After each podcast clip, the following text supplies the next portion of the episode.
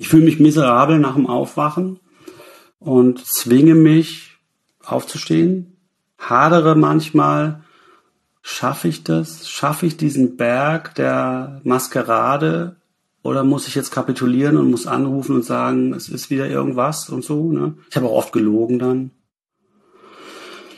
Und ja, dann schleppe ich mich ins Bad und gucke mir in den Spiegel und finde mich zum Kotzen. Also ganz, ganz eklig und denke, das kann so nicht sein. Du siehst scheiße aus, du verhältst dich mies.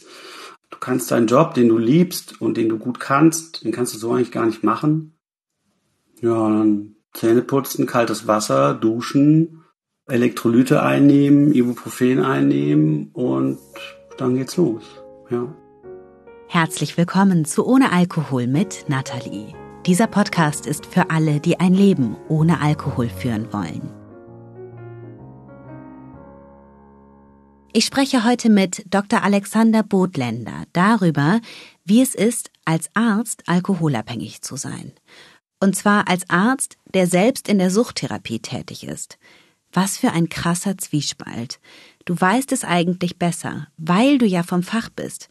Du kennst die Auswirkungen von Alkohol auf den Körper, kennst die gängigen Therapiemethoden gegen Abhängigkeit.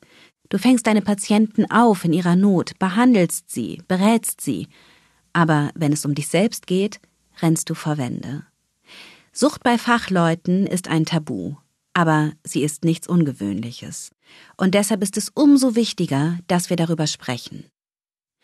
Vor ein paar Wochen habe ich in meinem nüchternen Newsletter ja schon einen Text meiner Programmteilnehmerin Dr. Angela Kaufmann veröffentlicht, die Psychologin ist und die alkoholabhängig war.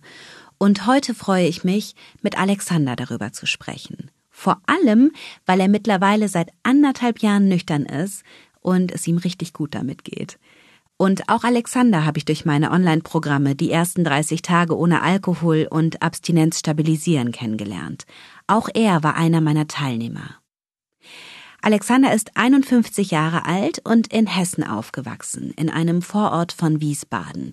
Und zum ersten Mal Alkohol trinkt er mit 13, in einem Partykeller mit Freunden an einem Wochenende, an einem Abend durften wir zu einer Party mit von den Älteren und haben da eben so mitgemacht und wollten ziemlich cool sein und haben das ausprobiert. Der ältere Bruder einer Freundin, der hatte eine Band und das war schon super aufregend. Ne? Also wir waren so cool, da mitzudürfen und haben uns in die Ecke verzogen und waren schüchtern und stumm und haben da so ein bisschen irgendwie mitgetrunken. So grüne Witwe oder so ganz schreckliches Zeug, Apfelkorn und so. Das war ganz anfangs vermeintlich harmlos, ne? so probieren und die Wirkung spüren. Daran kann ich mich total gut erinnern, dass es da warm wird und so lockerer. Dieses warme, lockere, das gefällt Alexander. Er fühlt sich erwachsen, kann seine Unsicherheit kaschieren. Und immer häufiger findet er Anlässe, um zu trinken. So mit 15, 16 ist er dann auch schon recht regelmäßig dabei, vor allem am Wochenende mit Freunden. Da ist er dann auch die ersten Male so richtig betrunken.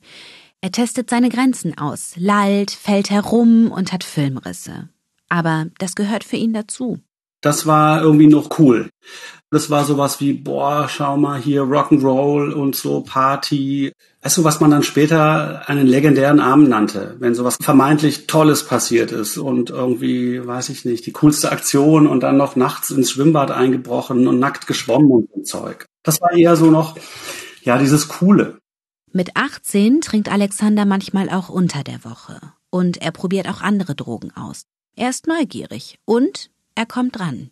Wie das so ist. Er kennt jemanden, der jemanden kennt, der jemanden kennt, der Drogen klar machen kann. Gras zum Beispiel. Aber auch härtere Sachen. Dann war so das erste Mal auch LSD. Oh, krass. Mhm. Und wie ist das, LSD zu nehmen? Ich habe das noch nie genommen. Ich habe mich das nie getraut. Ich hatte da zu viel Schiss vor. Also ich finde es immer total spannend und auch beachtenswert, wenn jemand sagt, ich habe mich das nicht getraut. Ich hätte das auch so gern, dass ich mich das nicht trauen würde oder dass ich mich das nicht getraut hätte. Aber ich habe mich irgendwie alles getraut. Und mhm. ich meine, ich habe das dreimal in meinem Leben gemacht. Und es ist zum Glück gut gegangen. Also ich kenne da ganz andere Geschichten mit Horrortrips und auch Verletzungen und Psychosen hinterher und sowas ich hatte irgendwie Glück, das ist dreimal gut gegangen mit verrückten optischen und akustischen Halluzinationen und dann war es auch wieder gut. Was genau bedeutet Psychose in diesem Zusammenhang? Also, dass da nach dem Drogenkonsum eine echte psychische Erkrankung entsteht, die dann behandelt werden muss. Also Wahnvorstellungen zum Beispiel sind ganz häufig dann mhm. ne, Verfolgungswahn oder dieses klassische auf dem Trip hängen bleiben. Das kommt ja letztendlich daher, dieser Ausdruck dass diese Halluzinationen Teil deines Alltags werden, ja, dass du immer denkst, da laufen irgendwie Mäuse rum oder alles ist Regenbogenfarben oder so. Genau sowas. Also das bleibt quasi als Sinneseindruck bestehen, obwohl die Drogenwirkung schon nachgelassen hat. Alexander macht sein Abi und danach 18 Monate Zivildienst. Er ist klug, interessiert sich für Menschen und dafür, wie der menschliche Körper funktioniert. Mit 22 fängt er in Frankfurt an, Medizin zu studieren. Und jetzt sollte man ja meinen, dann sind da die Medizinstudenten, die wissen ganz genau, Alkohol ist ein Zellgift, Alkohol fuckt den Körper ab bis zum geht nicht mehr, Alkohol kann abhängig machen und alkoholabhängig zu sein ist nicht cool. Die sitzen dann wahrscheinlich alle da mit ihrem Wasser. Von wegen.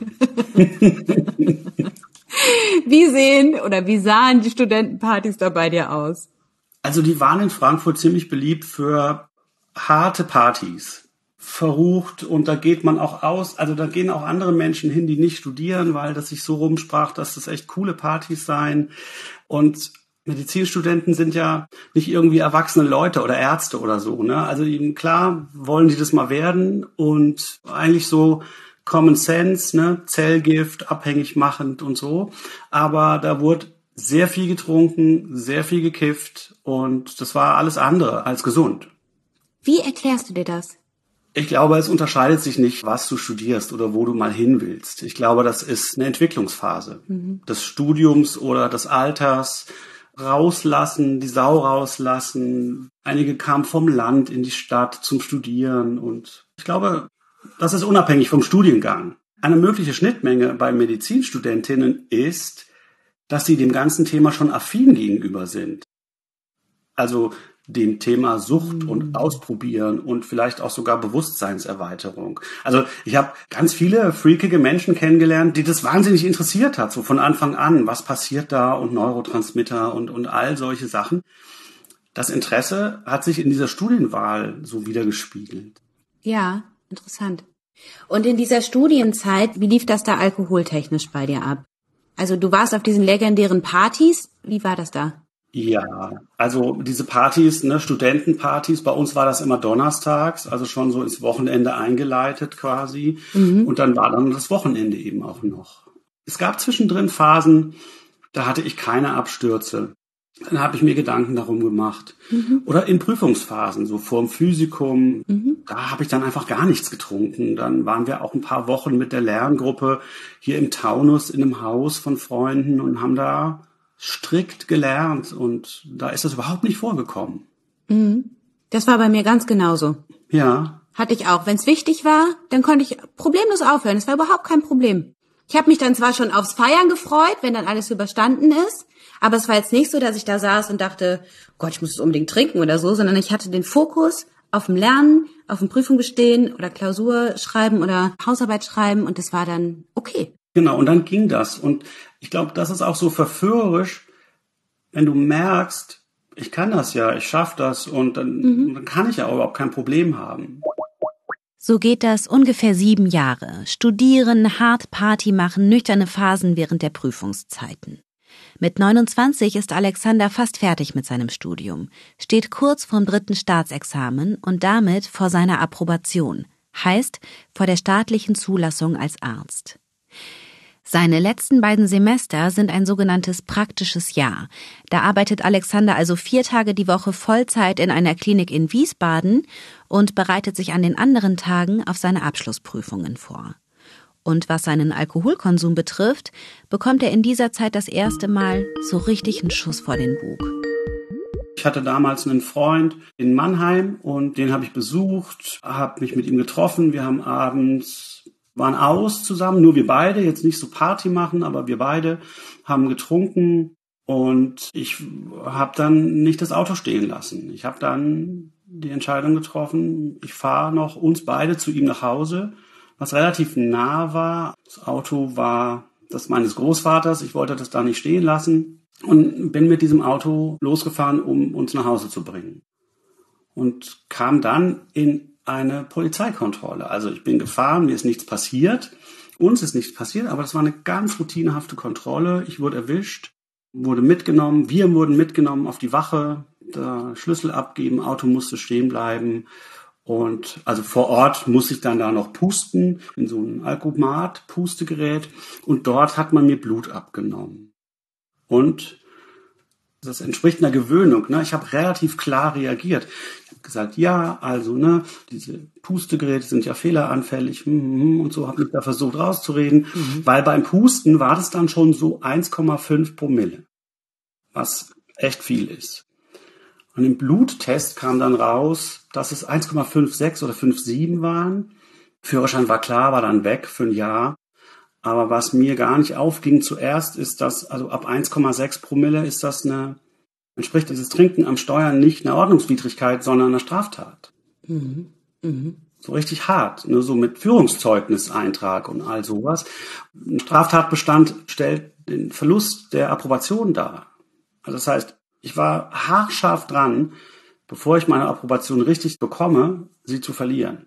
Das ist echt krass. Ja dann hättest du den Beruf, in den du seit Jahren investiert hast, nicht ausführen können als Arzt. Du hättest kein Arzt werden können. Ja. Oder mit irgendwie harten Auflagen, aber eigentlich nein, nicht ohne weiteres zumindest. Mhm. Und wann ist dir das klar geworden? eigentlich erst ein paar Wochen später, als dieser ganze Schriftkram dann eben mir vorlag und ich zu einer juristischen Beratung gegangen bin, weil mir das empfohlen wurde, mir eben einen Anwalt zu holen, dass ich da glimpflich herauskomme aus dieser Nummer. Mhm. Und was dachtest du da? Hattest du da schon mal den Gedanken, ich glaube, ich habe ein Problem? Oder wie war das? Ja, ich hatte den Gedanken schon vorher. Ne? Also wenn mal wieder so ein Absturzabend war oder mhm. gab auch Freunde, die dann gesagt haben, hör mal, Alter, also das kannst du jetzt auch nicht bringen, irgendwie so abzustürzen. Aber an diesem Moment ist es so in mich gefahren, wie so ein Schock, dass ich im Grunde jetzt vor dem Beginn meines Berufs stehe und dem Ende meines Studiums und das nicht machen kann, was ich machen will, wofür ich richtig gekämpft habe und richtig viel investiert habe. Und dann wusste ich, das kann nicht so weitergehen. Das darf einfach nicht sein dann hatte ich wirklich eine nüchterne Phase, die mindestens eineinhalb Jahre ging. Mhm. Wirklich so ganz nüchtern, also nicht mal irgendwas getrunken. Ja. Also ich musste nicht zu sowas wie einer medizinisch-psychologischen Untersuchung, dieses MPU. Ich habe einfach den Führerschein abgeben müssen, war keinen Kontrollen jetzt unterlegen, aber ich musste der irgendwie diese Zeit absitzen, um den wiederzubekommen. Und wie erinnerst du diese Phase, diese eineinhalb Jahre? War das schön oder nicht? Also es war eine schöne Phase in meinem Leben, insofern, als dass ich die ganze Zeit nüchtern war und mir jetzt im Nachhinein bewusst, was ich jetzt weiß, keine Gedanken machen musste, um dosiert trinken, ausgehen und trinken und nicht zu wissen, wie es ausgeht. Ne? Also so auch meine, mir bewusst zu machen, wie labil ich da manchmal bin und wie, mhm. Wie unberechenbar ich dann selber mir gegenüber war. Mhm. Ich habe das als angenehm empfunden. Also ich bin gern ehrlich und so nach außen offen. Ich habe das kommuniziert. Also ich habe einen Menschen eingeweiht, habe gesagt, hör zu, ich habe Scheiße gebaut. Ich habe da gesoffen und bin gefahren, bin erwischt worden. Zum Glück ist nichts passiert, aber Führerschein ist weg. Ich musste das ja auch irgendwie erklären, dass ich jetzt nicht mehr mobil bin. Also habe ich da zwei Kollegen eingeweiht und habe das nach außen auch so kommuniziert und gesagt, Leute, da müssen wir uns vielleicht alle mal Gedanken machen, dass es so auch nicht geht. Ich bin jetzt zufällig der, der erwischt wurde, aber ich kann euch allen sagen, wer das alles von uns auch schon mal gemacht hat. Mhm. Und was haben die dann gesagt? Es war Verständnis, was mir entgegenkam, aber auch Verdrängung, ganz klar Verdrängung. Oh nee, also ich, äh, ja, mh, hm, doof gelaufen und so. Hm. Mhm. Aber also nicht wirklich so ein Annehmen, glaube ich. Und in dieser Phase, in der du dann nüchtern warst, war für dich aber klar, ich sitze das jetzt ab und dann trinke ich weiter. Oder hattest du schon irgendwie eine Idee von, vielleicht mache ich das so weiter damals? Nee. Nee, ne? Mhm. Für mich war klar, ich sitze das ab und ich will das wieder haben. Mhm. Also klar habe ich mir nicht vorgenommen, Exzesse zu haben, ne? Aber ich wollte diesen vermeintlichen Genuss wieder haben, die Freiheit wieder haben, das zu machen, zu trinken, das zu spüren und diese ganzen vorgeschobenen schönen Argumente, ne, also zum Essen hier und da und ich weiß nicht was. Also dieses ganze Zeug, von dem ich jetzt weiß, dass ich mich damit ja selbst betrogen habe und dass es nicht greift eigentlich. Nochmal zum Verständnis. Bei diesem Bluttest ging es um 0,03 Promille. Das entspricht ungefähr einem Zehntel von einem Bier oder einem Drittel von einem Wodka-Shot. Also hätte Alexander auch nur einen Schluck mehr getrunken, einen Schluck, dann wäre nicht nur sein Führerschein weg gewesen, sondern auch sein Beruf als Arzt. Im schlimmsten Fall für immer. Sieben Jahre Studium für die Tonne.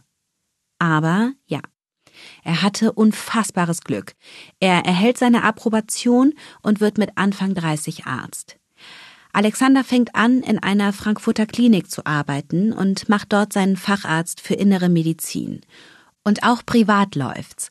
Er lernt seinen damaligen Partner kennen, verliebt sich und er ist glücklich. Was sich zunächst auch auf seinen Alkoholkonsum auswirkt. Es gelingt ihm eine Zeit lang nicht abzustürzen und seinen Konsum zu kontrollieren genussvoll zu trinken, in Anführungsstrichen. Aber dann läuft es in der Beziehung irgendwann nicht mehr so, Alexander wird unzufrieden, und wenn es ihm nicht gut geht, trinkt er wieder viel. Und alleine. Dann stürzt er wieder ab, immer häufiger, und merkt, wie ihm die Kontrolle wieder entgleitet. Das will er natürlich nicht, und er sucht nach Wegen, trinken zu können, ohne abzustürzen. Mit Mitte 30 war es das erste Mal, dass ich die Caritas aufgesucht habe und gedacht habe, Mensch, ich habe doch ein Problem. Ich möchte es jetzt mal, also wirklich auch medizinisch angehen. Dann habe ich es von der Seite gesehen. Und eigentlich habe ich immer gehofft, dass von außen mir jemand sagt, du darfst das nicht mehr so machen, das geht so nicht. Es gab sicher Freunde, die mir das so gesagt haben, aber ich konnte es irgendwie nicht hören oder nicht wahrnehmen. Und auf der anderen Seite habe ich mir gewünscht, dass jemand sagt, hör auf damit, du bist irgendwie alkoholabhängig und du bringst dich und andere ins Verderben. Das kann ich so gut verstehen, diese Ambivalenz. Du willst es machen, aber eigentlich willst du, dass jemand dir einen Riegel vorschiebt und sagt, hör auf. Ja. Mhm. Genau. Ob du es dann getan hättest, wahrscheinlich nicht. Mhm. Ne? Also wenn du selber das nicht machst. Ne? Aber das habe ich mir gewünscht und das war da tatsächlich bei mir dann auch so. Und dann war ich bei Caritas, habe brav diesen Kurs belegt, kontrolliertes Trinken. Ja, Moment, die Caritas hat dir aber nicht gesagt, hör auf, ne? Die hat dir gesagt, du kannst lernen, kontrolliert zu trinken, oder was? Ja, ja. Puh. Und der Kurs war ja da, von der Caritas angeboten. Ne? Und ich habe mich ja nicht entschieden, zur Suchtberatung der Caritas zu gehen und zu sagen, also ich bin alkoholabhängig, bitte helfen Sie mir, dass ich nüchtern bleibe oder werde. Nee, ich bin dahin und habe gesagt, also ich trinke zu viel oder ich glaube das und ich möchte kontrolliert trinken lernen und Sie bieten das doch an. Und dann haben die gesagt, ja, herzlich willkommen, wir machen das mit Ihnen und da machst du dann da so ein paar Fragen und also die Beratung persönlich war gut, aber in letzter Konsequenz hat es überhaupt nicht funktioniert. Wie läuft denn das ab eigentlich? Wie läuft so ein Kurs ab? Also du hast ein Erstgespräch mit Sozialberaterin oder Berater und du füllst so einen Fragenkatalog aus, ne? Also ähnlich dieser Fragen, ob du denn eigentlich alkoholabhängig bist oder nicht, ne? So und dann machst du das und dann gibt's so ein Arbeitsbuch und es gibt einen Gruppenkurs, so acht Teilnehmerinnen mhm. und dann lernst du, wie viel Promille irgendwas hat und wie man das ausrechnet mit Körpergewicht und und und und du lernst wie viel du trinken darfst. Ja, als Frau, als Mann ein bisschen mehr und so. Aber letztendlich geht es darauf, dass der ganze Kurs darauf abzielt, dass du am Ende für dich weißt, was du eh schon weißt. Nämlich, du sollst am Tag nicht mehr als ein Glas trinken oder so. Mhm. Ja. Oder du hast irgendwie fünf Drinks die Woche, ne? Die kannst du dir so einteilen, oder? Genau. Mhm. Das sind so Einheiten und die kannst du dir dann selber drehen und wenden, wie du willst. Du darfst am Ende nicht über irgendeine Summe kommen von solchen Einheiten. Mhm. Ja. dann habe ich das eben gewusst. Das wusste ich ja vorher auch schon. Aber geschafft habe ich es nicht, weil ich konnte es vorher nicht und ich konnte es auch hinterher nicht. Mhm. Und ich glaube auch, dass es nicht geht. Ja, und ich denke mir halt auch immer, wie krass viel Energie und Zeitaufwand und Kraftaufwand da reinfließt. Ich habe keinen dieser Kurse gemacht, wobei ich es auch mhm. immer wieder probiert habe, ne, in die Richtung. Also nur fünf Drinks die Woche oder ich weiß nicht was. Mhm. Und Montag fing das schon an. Okay, wann trinke ich die? Jetzt habe ich schon einen, wenn ich jetzt noch, ne? Mhm. Und du machst dir aber nichts anderes Gedanken, ähnlich wie wenn du eine Diät machst, du denkst über nichts anderes nach als über Süßigkeiten. Genau. Ja, also das End vom Lied war dann, dass ich mir die aufgespart habe und alle auf einmal getrunken habe und dann doch genauso besoffen war wie vorher. Und dann aber mhm. auch wieder kein Ende gefunden mhm. habe und dann weitergemacht habe. Und an irgendeinem Punkt gedacht habe, scheiß drauf, das ist ja Quatsch alles. Ich mache das so wie vorher. Ich habe das schon im Griff irgendwie. Ich habe letztens, war ganz interessant, ich habe mit so einem Chef von einer Suchtklinik gesprochen und der hat mir gesagt, das ist vor allem so aus der Harm Reduction Ecke zu betrachten. Mhm. Also dieser Körkel hatte das ursprünglich entwickelt, um diese ganz schweren Fälle runterzukriegen, sagen wir mal, wenn du zwei Flaschen Wodka pro Tag trinkst und es ist einfach ausgeschlossen, in Anführungsstrichen, dass du abstinent wirst, dann ist es aber immer noch besser, eine Flasche zu trinken als zwei so verstehe ich jetzt auch medizinisch und wissenschaftlich den Ansatz. Es gibt Menschen, die sind, glaube ich, für was anderes zumindest zunächst nicht zugänglich oder nicht motivierbar. Und bevor, ich meine, da geht's ja dann auch um Tod oder so, ne, schwerste Erkrankungen und Tod. Mhm. Und dann ist das der Versuch, den Leuten zu helfen, eben das zu reduzieren, wie du das mhm, sagst. Richtig. Ich meine, ich arbeite ja selber in der Suchttherapie und ich habe solche Patienten und dann gibt es gewisse Fälle oder Substitution machen wir, ne, also eigentlich ja Methadon und so für mhm. Ex-Heroinabhängige. Da gibt es nicht mehr das Ziel der vollkommenen Abstinenz, sondern das Harm Reduction Prinzip, dass man versucht, mhm. die Rückfälle zu reduzieren, den zusätzlichen Gebrauch anderer Drogen zu reduzieren, die Intervalle zu verlängern und eben die Patienten vorm Tod zu bewahren. Mhm. Genau. Und ich glaube, da macht es auch Sinn. Richtig. Da macht es total Sinn. Und das ist, glaube ich, die Krux mit diesem kontrollierten Trinken, dass Menschen wie du und ich, die da durch den Graubereich schlittern, sich denken, uh, das ist voll die gute Idee. Und mhm. eigentlich ihre Sucht nur hinauszögern. Genau. Genau, das habe ich selbst. Ich war letztes Jahr zehn Wochen in der Suchtklinik, in die ich freiwillig gegangen bin und nicht jetzt wegen körperlichem Entzug, aber weil ich einfach das behandelt haben mochte. Ne?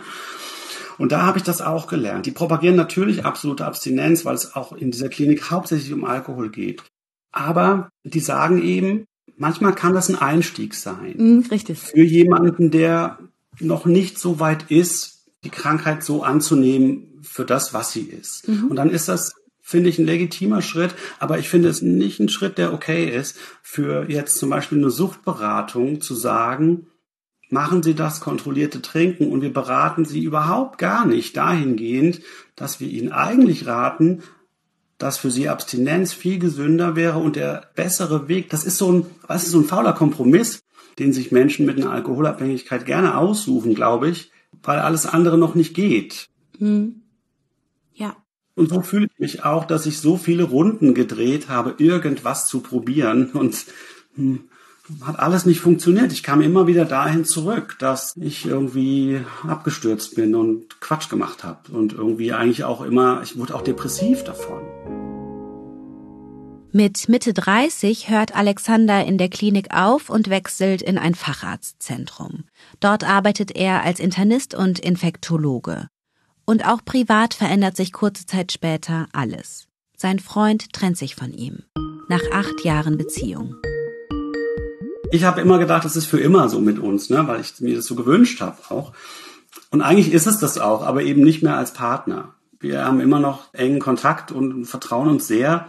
Also das ist eigentlich geblieben, aber eine Liebesbeziehung haben wir nicht mehr seitdem. Und ich glaube im Nachhinein sehr, sehr, dass mein Alkoholverhalten und meine Abhängigkeit ein großer Grund waren für die Trennung. Der hat das einfach nicht mehr ausgehalten. Was denn genau? Die Abstürze oder die Veränderung, die der Alkohol bei dir bewirkt hat? Ich denke beides. Also die Abstürze haben ihn sehr, sehr verletzt, weil ich dann einfach auch mal nicht nach Hause kam und es war völlig unklar, was ich in der Zeit mhm. gemacht habe, weil ich selber wusste auch nicht mehr. Bist du fremdgegangen? Ja. Mhm. Ja, auch das. Und dann ist natürlich Vertrauen eingebrochen. Ne? Und ich habe unzählige Verabredungen verpasst, weil ich einfach nicht aufstehen konnte. Und habe den schon sehr verletzt. Auf der anderen Seite habe ich es versucht anzusprechen und habe auch, als ich dieses kontrollierte Trinken versucht habe, habe ich auch zu ihm gesagt, du meinst denn nicht, ich habe ein Alkoholproblem und eine echte Erkrankung. Und ich hatte immer das Gefühl, der will die schlechten Seiten von dieser Abhängigkeit nicht mehr, was ich nachvollziehen kann. Aber eigentlich will er auch nicht, dass ich ganz aufhöre, weil dann die schönen Momente, die er mit mir hat, wenn ich das gut hinkriege, dass er die dann nicht mehr hat. Kann ich auch sehr gut verstehen. Hatte eine ähnliche Beziehung. Ja. Mhm. Und das ist ein furchtbarer Zwiespalt, finde ich. Du weißt eigentlich, dass was grob nicht stimmt. Und du weißt, du möchtest eigentlich, dass dein Partner dir sagt, ja, du hast recht, mach das. Ich bin dabei. Wie hast denn du dich menschlich verändert? Ihr wart ja acht Jahre zusammen. Also ich wurde härter und ungeduldiger, forscher und einfordernder und ja. Selbstgerechter, ne? Oh ja, mhm. oh ja, das war eine starke, starke, sehr unangenehme Seite, ist mir immer noch sehr unangenehm. Weißt du, so doppelte Wahrheit, zweierlei Maß, so für mich gilt was anderes als für ihn oder für uns oder sowas. Hast du da irgendein Beispiel zufällig im Kopf? Ja, also ich habe darauf beschworen, dass wir eine monogame Beziehung haben und sowas, ne, und habe den betrogen und habe verlangt, dass er das nicht tut. Hat er sich nicht dran gehalten, aber das ist eine andere Geschichte.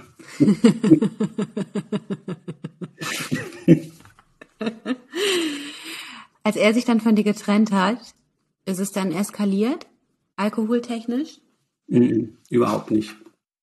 Also für mich war das richtig, also ein Trauma. So, ich kann überhaupt nicht gut umgehen mit verlassen werden.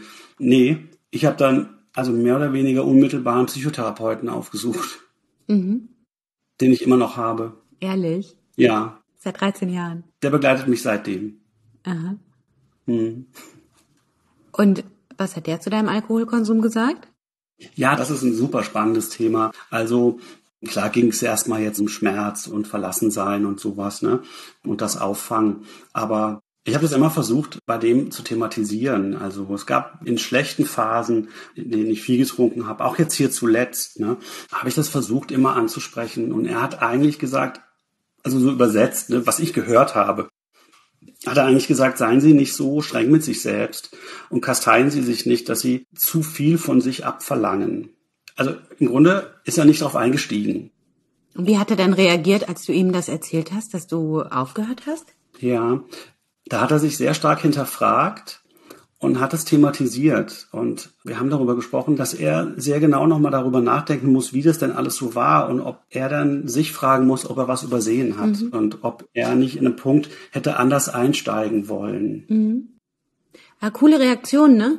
Ja, fand ich super. Fand ich ganz toll. Ich finde das auch wirklich eine Größe und eine Stärke, die ich selber auch so versucht zu leben. Ne? Also jetzt in meinem Alltag, in der ärztlichen Betreuung, wenn ich da irgendwas nicht weiß oder irgendwo falsch lag, möchte ich das schon auch kommunizieren und auch mitteilen an die Person.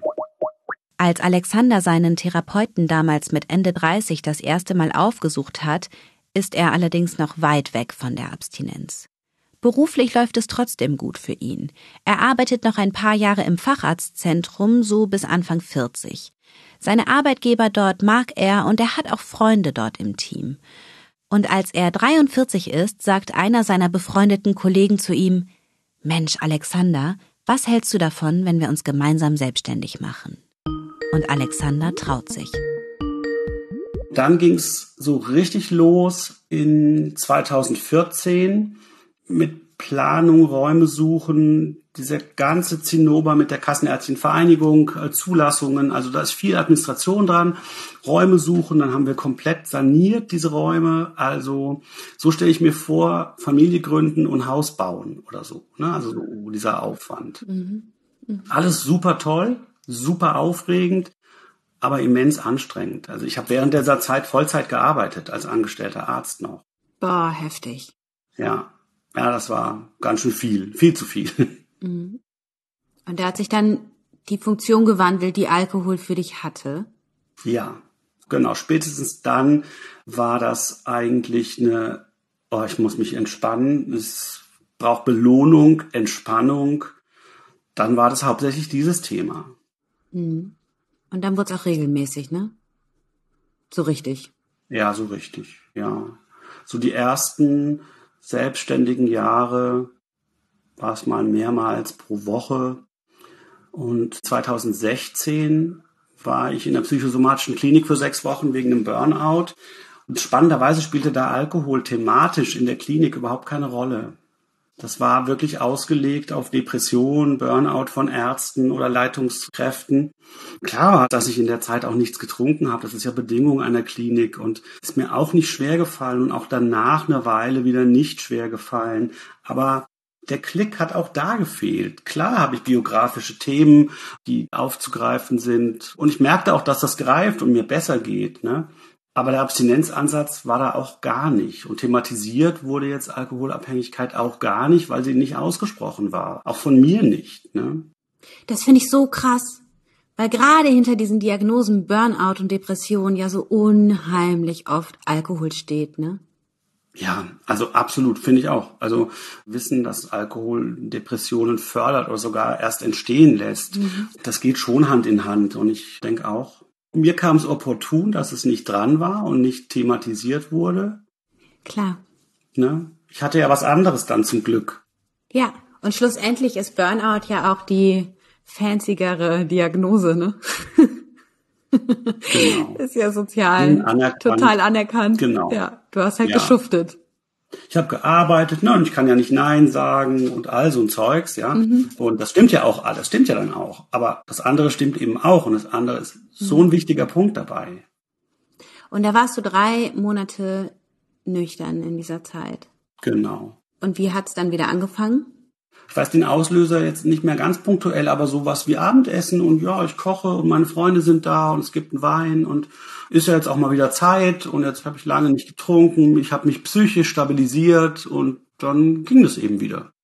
Oder ich habe gedacht, es geht wieder. Mhm. Wie lang ging's? Vielleicht drei Monate. Und dann kamen die ersten Abstürze wieder. Mhm. Und dann kam das regelmäßige. Naja, und dann wurde es irgendwann so, dass ich nicht mehr verbergen konnte, dass mein Trinken Folgen hatte, dass ich ja auch spontan am nächsten Tag nicht arbeiten konnte. Also ich habe nie alkoholisiert gearbeitet. Ich habe mich dann halt krank gemeldet, was für meine Kollegen auch schlimm ist, ne? weil ich dann halt spontan, naja, so bei voller Sprechstunde eben ausgefallen bin am nächsten Tag und habe das dann morgens kundgetan. Also das hat für unglaubliche Frustration und Ärger und Überlastung meiner Partner geführt. Boah, das glaube ich. Ja. Und dann haben die natürlich wenig Verständnis und das Vertrauen verloren und was ich total nachvollziehen kann. Hm. Bist du denn auch manchmal verkatert zur Arbeit gegangen? Ja, das schon. Hm. Ich bin der Meister im Vertuschen. Wahrscheinlich ging es auch irgendwann gar nicht mehr. Du hättest sicher nicht drei, viermal pro Woche krank melden können, ne? Genau. Ja. Wie war das dann? Also nimm uns mal bitte mit in dein Inneres, weil ich mir das so krass vorstelle. Du bist da Arzt, du machst auch Suchttherapie, mhm. du wachst total verkatert auf, deine innere Stimme schreit wahrscheinlich, mhm. Alexander, du hast so ein krasses Alkoholproblem. Mhm. Wie läuft das dann ab? Du wachst morgens auf und denkst dir, okay, fuck. Ich fühle mich miserabel nach dem Aufwachen und zwinge mich aufzustehen, hadere manchmal, Schaffe ich das? Schaffe ich diesen Berg der Maskerade? Oder muss ich jetzt kapitulieren und muss anrufen und sagen, es ist wieder irgendwas und so? Ne? Ich habe auch oft gelogen dann. Und ja, dann schleppe ich mich ins Bad und gucke mir in den Spiegel und finde mich zum Kotzen. Also ganz, ganz eklig und denke, das kann so nicht sein. Du siehst scheiße aus, du verhältst dich mies. Du kannst deinen Job, den du liebst und den du gut kannst, den kannst du so eigentlich gar nicht machen. Ja, dann Zähne putzen, kaltes Wasser, duschen, Elektrolyte einnehmen, Ibuprofen einnehmen und dann geht's los. Ja. Und dann kommen deine Patienten und sagen, Herr Doktor. Ja, die gucken mich manchmal an im Nachhinein, denke ich, mein Gott, entweder haben sie es mir angesehen, was los ist, oder sie haben geglaubt, er ist krank oder traurig oder irgendwas. Also ich glaube nicht mehr daran, dass ich so eine gute Fassade hatte. Ich glaubte damals, ich hatte die, aber das stimmt nicht. Also ich weiß auch von meinen Kollegen, die gesagt haben, boah, du sahst manchmal so scheiße aus morgens, so furchtbar, mhm. dass wir dich am liebsten weggeschickt hätten, aber es war uns einfach nicht möglich, weil wir das nicht abfangen konnten und nicht so viel noch mehr arbeiten konnten, wie wir eh schon gemacht haben. Ja. Und abends? Dann habe ich mich dann über den Tag eben so, ne, mit viel, viel, viel Flüssigkeit, Magnesium, also dann wusste ich ja, was zu tun ist und so, habe ich mich dann wieder hingekriegt. Mittags kriegte ich dann auch Hunger, habe Mittag gegessen und mir so vorgenommen, auf gar keinen Fall jetzt wieder so einen Abend und wieder so einen Morgen dann eben danach. Und ich kam nach Hause und dachte so, boah, super, Tag ist geschafft, jetzt koche ich und jetzt mache ich mir eine Flasche Wein auf. Und das habe ich dann trotzdem gemacht. Und es war ein guter Abend, wenn ich drei Gläser getrunken habe. Und es war dann ein richtig scheißiger Abend, wenn es zwei Flaschen geworden sind. Was auch passiert ist. Wann war dir klar, dass du diese Flasche Wein wieder öffnen würdest? Beim Verlassen der Arbeit. Boah, ich kann mich auch noch daran erinnern, wenn ich vom, ich bin dann immer noch mit dem Fahrrad zur Arbeit gefahren, weil ich wusste, wenn ich dann da ankomme, geht's mir besser, ne, wenn ich Sport getrieben habe. Ich mich teilweise völlig verkatert auf dieses Fahrrad gequält und bin dann die, mhm. ich weiß nicht, sieben Kilometer, sieben, acht Kilometer zum BR dann nach Freimann gefahren. Und wenn ich da weggefahren bin, gab es eine Tankstelle, mhm. an der habe ich mir dann immer meinen Wein gekauft.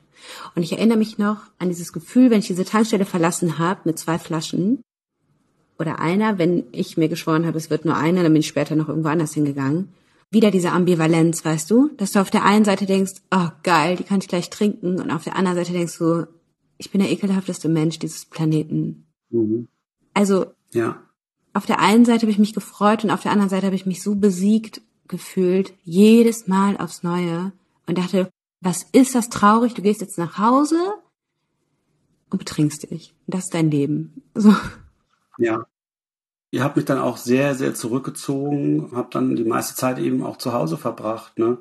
So Kontakte schleifen lassen, auch familiär nicht mehr mich so gemeldet und ja, bin auch eigentlich gar nicht mehr so irgendwo hingegangen, ne? Mhm. Ja. Ja, weil ausgehen ist ja dann auch doof, ne? Da musst du dich zurückhalten. Ja. Und irgendwie fehlt auch die Energie, ne? Du hast so viel zu tun. Ja, total. Das ist ja eigentlich auch ein Riesenpunkt, ne? Die Energie schwindet eigentlich immer mehr. Ich habe dann super, super viel gearbeitet und statt dass ich mich dann ausruhe ne, oder in die Wanne gehe oder so, habe ich meine Energie, die eh schon so knapp war, weil ich so viel gearbeitet habe, habe ich dann noch verballert damit, mhm. dass ich mich da so betrinke. Ja. Abends. Das finde ich auch so krass. Ich finde das ist auch so ein krasser Kreislauf, weil dann wachst du verkatert auf und denkst dir, okay, jetzt muss ich aber irgendwie nochmal extra reinballern. Genau. Bei der Arbeit extra viel geben, damit nicht auffällt, wie viel Energie ich in Schrott investiert habe, nämlich in Trinken ja. und irgendwie regenerieren. Also was für ein Teufelskreis. Weißt du, und das ist verrückt, dann sitze ich einem Patienten gegenüber und ich sitze auf der mir in Anführungszeichen richtigen Seite des Schreibtisches und eigentlich wünschte ich mir auf der anderen Seite zu sitzen, dass ich Patient bin und sich jemand um mich kümmert. Und habe mich das aber irgendwie nicht getraut oder wie auch immer, aber dann behandle ich diesen Menschen und gibt dem Handlungshilfen oder Ratschläge, wo jetzt als nächstes sich hinwenden oder welche Suchtberatung oder ne, Psychotherapie, alles Mögliche. Und ich denke, Alter, was machst du denn da? Du kannst es super auf andere Menschen anwenden, aber mach es doch mal für dich. Sein Leben ist geprägt von Abstürzen, Krankmeldungen, von anonymem Sex und von gescheiterten Versuchen, eine neue Beziehung einzugehen. Er weiß, dass er riskant lebt. Er weiß, so kann es nicht weitergehen. Aber er hat den Überblick verloren. Er hat komplett den Halt verloren. Eine seiner engsten Freundinnen sieht seine Not. Sie lebt selbst seit fünf Jahren nüchtern zu dem Zeitpunkt und sie erkennt, Alexander hat ein krasses Alkoholproblem. Und sie gibt ihm kleine Hinweise. Empfiehlt ihm zum Beispiel Daniel Schreibers Buch Nüchtern verlinkt ihm hier und da mal einen Sober-Podcast. Immer so, hey, guck mal rein, wenn ich jetzt, dann wann anders. Ohne Druck, aber immer wieder. Und Alexander, der guckt sogar mal rein und legt das Buch dann doch wieder zur Seite, schaltet den Podcast dann doch wieder aus und sagt sich, ich mache ja schon eine Psychotherapie, ich tu ja schon was für mich. So die Theorie, die in der Praxis nicht funktioniert. Es ist dann so eskaliert, dass meine Partner mich zum Gespräch gebeten haben und haben ganz klar gesagt, so geht's nicht mehr. Das geht nicht. Wir können so nicht mit dir weiterarbeiten und das stand auch tatsächlich auf der Kippe, dass wir uns trennen. Dass ich das verliere. Dass sie dich rauswerfen. So kann man es auch sagen, aber es mhm. ging um Verhandlungen dann einer möglichen Trennung. Mhm. Also das wäre schon drin gewesen. Die wollten das auch nicht, aber sie sagten, die waren so verzweifelt Die waren so verzweifelt, dass sie sich nicht mehr zu helfen wussten irgendwie. Mhm. Und dann habe ich gemerkt, okay, jetzt schnürt's mir irgendwie den Hals zu und ich verliere den Boden komplett. Und mit so einem Gefühl bin ich eines Abends nach Hause und habe Wein getrunken und habe deinen Podcast gehört mit Daniel Schreiber. Wie bist du auf meinen Podcast gekommen? Auch von meiner Freundin. Mhm. Das war auch so ein zugeschusterter kleiner Hint, Input irgendwie. Und ich hatte deinen Podcast vorher schon immer mal gehört, also bevor ich tatsächlich den Entschluss gefasst habe, wirklich aufzuhören. Und da merkte ich, okay, die Sprache gefällt mir und ich fühle mich angesprochen und ich sehe mich. Weißt du, ich habe auch mit meiner Freundin, die nüchtern ist, ein AA-Meeting besucht und für mich war das alles nicht so passend und ich habe dann auch immer Angst gehabt, ey, wenn ich jetzt zu so einem Meeting gehe, da sind da meine Patienten. Ich, ich kann da nicht also mit meinen Patienten in einem AA-Meeting sitzen. Das, das, geht nicht. Ja. Mhm. Mhm. Und dann kam diese Folge, da kam der Klick, wie auch immer das dann in Summe zustande gekommen ist oder nach wie vielen Runden und Serpentinen, die ich da gedreht hatte. 3. April 2020. Und dann habe ich mich bei deinem Programm angemeldet, habe am nächsten Tag aufgehört zu trinken und habe mich in der Klinik angemeldet und bin punktgenau vier Wochen beim Programm. Dann war der Termin in der Klinik und dann ging ich zur Aufnahme und dann ging ich nüchtern zur Aufnahme. Das ist so geil. Ich kann mich noch so genau daran erinnern, dass du mir schriebst, hallo Nathalie, ja. ich bin Alexander und ich habe im Absender schon gesehen, Dr. Alexander Botländer und dachte so, oh Gott, der erste Arzt, der mein Programm macht, so, der erste, der sich zeigt und dann schreibst du so, und ich bin auch selbst Suchttherapeut und ich dachte so, okay, fuck, jetzt wird's echt ernst, ne? funktioniert das Ding oder nicht, beziehungsweise ist das gut oder nicht, ne? Also, du warst der erste Fachmann, von dem ich wusste, Mhm. der mein Programm gemacht hat. Mittlerweile haben es ja so viele Ärzte und Psychologen auch gemacht, aber ja. du warst der allererste, ja. von dem ich wusste, der vom Fach war. Ich war nämlich auch voll aufgeregt. Echt? Ja, aber wir haben es ja, ich war voll aufgeregt, ja, ja. Habe ich mir nicht anmerken lassen, ne? Nee, überhaupt nicht.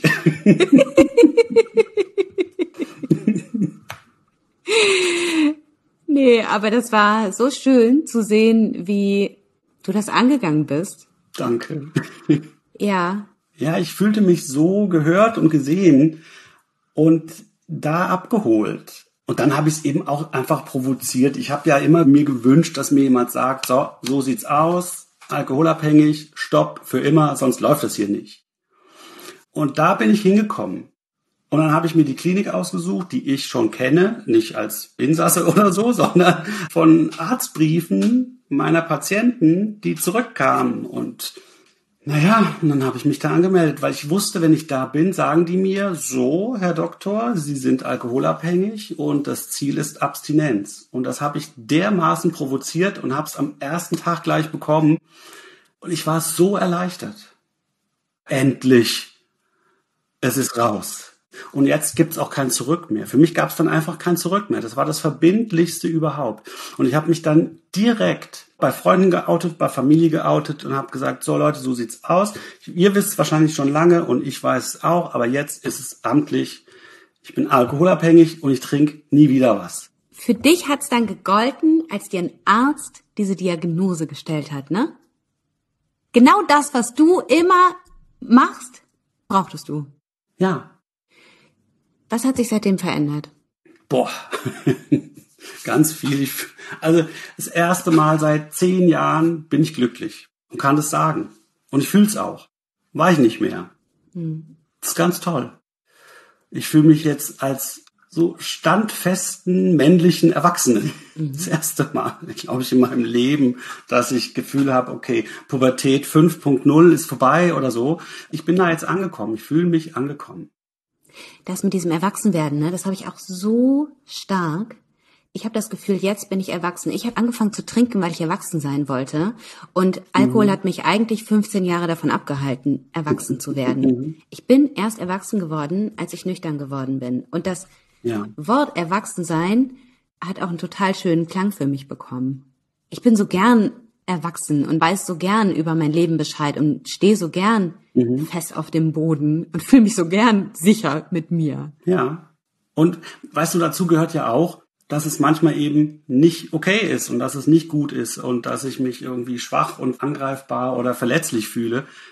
Aber das ist gut so. Also das gehört so. Und das habe ich vorher überhaupt nicht ertragen wollen oder können. Oder vielleicht habe ich es auch sogar gar nicht mal gespürt. Ich wusste auch ganz lange nicht, trinke ich, weil ich was fühlen möchte oder trinke ich, weil ich zu sensibel zu viel spüre. Das wusste ich ganz lange überhaupt nicht. Und? Ich wollte was spüren mhm. und hab's nicht. Mhm. Und das ist jetzt, also ich bin manchmal glücklich, wenn ich traurig bin. Also nicht, weil ich das unbedingt sein will und nicht, weil ich jetzt, ne, ich möchte das Gefühl haben, jetzt trauere ich um irgendwas. Ja, meine liebe Tante ist dieses Jahr gestorben und ich war so traurig und das durfte aber sein. Und am nächsten Tag war ich aber mal nicht traurig, weil dann hatte ich gearbeitet und es lief toll und ich war glücklich, weil mein Job super ist und meine Praxis ist toll und meine Angestellten sind super und also so alles, ja. Das ist eben gleichzeitig. Das ist nicht stattdessen. Das ist gleichzeitig und es kann sein und dann geht es wieder und kommt wieder und alles nebeneinander. Das finde ich so schön, dass du das sagst, weil mir das ganz ähnlich geht. Wenn ich schwierige Emotionen habe, ich will das jetzt auch gar nicht verherrlichen oder so. Es ist nicht so, dass ich mir denke, boah, geil, jetzt bin ich gerade irgendwie total verunsichert oder so. Aber dass ich mir denke, das ist eben Teil meines Lebens und das ist eine Erfahrung, die ich jetzt machen kann. Ich bekomme mein Leben halt wieder mit. Mhm. Ich bekomme die komplette Palette meines Lebens wieder mit. Und auch wenn sich das natürlich nicht schön anfühlt, es ist halt insgesamt betrachtet schön, weil es halt mein Leben ist. Ja, und weil es dazugehört. Also es gäbe ja auch nicht schön ohne hässlich. Ja. Ohne dass du weißt, dass es dir mal schlecht geht, kannst du ja auch überhaupt nicht wissen, dass es dir dann gut geht. Ja, sonst hast du es dir ja immer weggesoffen, hast du eh nicht gespürt. Äh, das war ja war einfach nicht existent, weil es ging nicht. Ja, oder du bist halt sowieso so komplett abgestumpft, dass sowieso alles ein Brei war, ne? Ja. ja.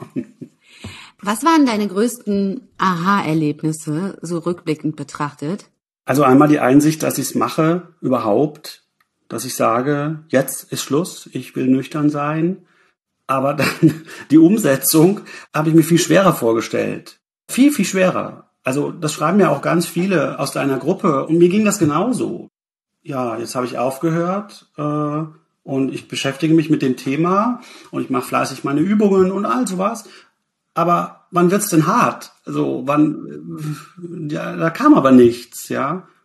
Das war so wie in Anführungszeichen, ja, ich habe jetzt nur aufgehört und boah, ja, gut dann, ne? Also dass es natürlich nicht immer so hält, ist ja klar und dass es da Fallen und Fallstricke und so gibt, an denen ich arbeite, immer noch. Aber es passiert oft im Programm, das stimmt. Ja. Das war eines der größten Aha. Und wie schnell es mir besser ging wie schnell es mir psychisch besser ging nach dem Aufhören. Das fand ich echt erstaunlich. Wie hat sich das am Anfang so geäußert? Kannst du dich daran noch erinnern, wie das angefangen hat, dass es dir besser ging? Ich war immer fit, die ganze Zeit. Immer. Mhm. Ich habe jetzt auch nicht so Schlafprobleme oder so, ne? aber man hat ja mal eine schlechte Nacht oder so. Aber das ist dann auch egal. Also ich wache morgens auf und hab mal so, oh, es zieht und zippt mal oder so, aber ich bin trotzdem gut drauf und ich bin ja überhaupt nicht verkatert und gar nicht. Ich wache jeden Morgen immer noch auf und denke mir so, geil, mhm. kein Kater, super. Ja. Das ist jetzt wirklich fast eineinhalb Jahre, aber das ist immer noch der Gedanke morgens. Ich denke es mir auch immer noch. ja, wirklich immer noch, immer noch. Wie haben denn deine Partner reagiert, deine Geschäftspartner? Die haben mich beglückwünscht, aber sehr verhalten, weil die wissen, also ich bin schon so ein Impulsiver auch. Also ich habe schon ganz oft gesagt, ich mache was anders und habe es dann nicht gemacht oder so. Also die haben durchgeatmet. Ich meine, erstmal war es hart, weil ich war ja dann drei Monate krank am Stück wegen Therapie und all sowas. Also die haben das alles kompensiert. Die haben mir einen riesen Rückhalt gegeben. Und danach waren sie verhalten, optimistisch. Aber ich glaube, jetzt die Länge der Zeit schon hat ihnen gezeigt, okay, da hat sich jetzt wirklich was verändert. Und wir haben, finde ich, sehr, sehr wieder zueinander gefunden. Man, es war natürlich auch emotional schwierig. Wir kennen uns sehr lange alle schon, also sehr, sehr lange. Und dann war das nochmal ein bisschen schwieriger, auch den Weg zu gehen, zu sagen, ey, wenn es nicht besser wird, dann müssen wir uns trennen. Aber wir haben einen Coach, der uns begleitet dabei. Wir machen regelmäßig Teamsitzungen zu dritt mit dem Coach und haben viel, viel besser gelernt, miteinander zu kommunizieren, offener und genauer zu sagen, was möchte ich, was möchte ich nicht, was gefällt mir. Das hat viel, viel bewirkt. Und ich glaube, wir haben es geschafft. Voll schön. Und wie begegnest du heute deinen Patienten, gerade denen mit Suchtproblematik? Ja, ich bin bewusster und ich versuche genauer drauf zu schauen. Und ich spreche jetzt auch an. Wenn ich jetzt merke, dass, und das sind ja gar nicht wenige, gerade jetzt hier mit Lockdown und Homeoffice und diese fehlende Trennung von Arbeitsplatz und Zuhause und sowas, da trinken ja ganz viele viel, viel mehr als vorher. Und das spreche ich an. Mhm. Da versuche ich die zu sensibilisieren. Das sehe ich dann jetzt auch als meine neue Aufgabe als Hausarzt zu sagen, okay, schauen Sie mal, wie viel ist denn das eigentlich und wie viel ist denn das wirklich und was gibt es für Themen, wo Sie merken, Sie werden krank davon oder depressiv davon. Mhm. Voll schön. Herzlichen Glückwunsch. Danke, danke dir. Ich danke dir wirklich sehr. Also ich habe das geschafft und du warst so ein zentraler Teil davon, bist es ja immer noch. Toll. Ich finde es so toll und ich freue mich so sehr mit dir. Ich höre ja auch immer mal wieder was von dir und ich denke ja. mir immer, oh yes. Hammer. Mach weiter so, ja? Ja, danke. Vielen Dank. Mich hat total beeindruckt, wie Alexanders Freundin ihn dabei unterstützt hat, sein Alkoholproblem anzugehen. Ich kann nur erahnen, wie anstrengend das sein muss, ne? Zu sehen, wie eine Person, die dir am Herzen liegt, sich in den Ruin treibt und nicht so richtig was tun zu können. Weil die Einsicht, der Wunsch und der Wille halt nur in der Person selbst entstehen kann. Aber das Beispiel von Alexanders Freundin, das zeigt halt auch, dass man nicht tatenlos zusehen muss und dass man durchaus etwas bewirken kann. Und wenn es nur das Samenkorn ist, das man sät. Und wenn es nur so ganz kleine Richtungsweiser sind, die den Betroffenen zeigen, Richtung Abstinenz führt übrigens auch ein Weg. Und sowas geht, indem man zum Beispiel Links zu Podcast verschickt, indem man signalisiert, hey, wenn du da raus willst, ich bin da oder indem man vorlebt, wie schön es ist, nüchtern zu sein, ohne zu missionieren, ohne Vorwurf in der Stimme und ja, auch ohne Erwartungshaltung, denn sowas kann echt dauern. Wenn du also jemanden kennst, der im Alkoholsumpf steckt und keinen Weg rauszufinden scheint, dann schick ihm doch mal einen Link zu meinem Podcast zum Beispiel oder schenk ihm oder ihr mein Buch Ohne Alkohol, die beste Entscheidung meines Lebens. Das ist auch ein super Einstieg. Falls du das Buch schon kennst übrigens, danke, dass du es gekauft und gelesen hast. Mir bedeutet das wirklich die Welt. Und ein riesengroßes Dankeschön geht auch an dich, wenn du eine dieser zahlreichen, wunderschönen Rezensionen geschrieben hast. Danke, danke, danke, wirklich von ganzem, ganzem Herzen. Ich verlinke dir in den Shownotes noch den Text von Angela aus dem nüchtern Newsletter. Ich verlinke dir, wo du mein Buch kaufen kannst, falls du Interesse daran hast. Oder du spazierst einfach in den nächsten Buchladen deiner Wahl, da gibt's das auch. Danke fürs Zuhören und denk dran, ein Leben ohne Alkohol ist keine Qual. Es bedeutet Freiheit. Alles Liebe, deine Nathalie.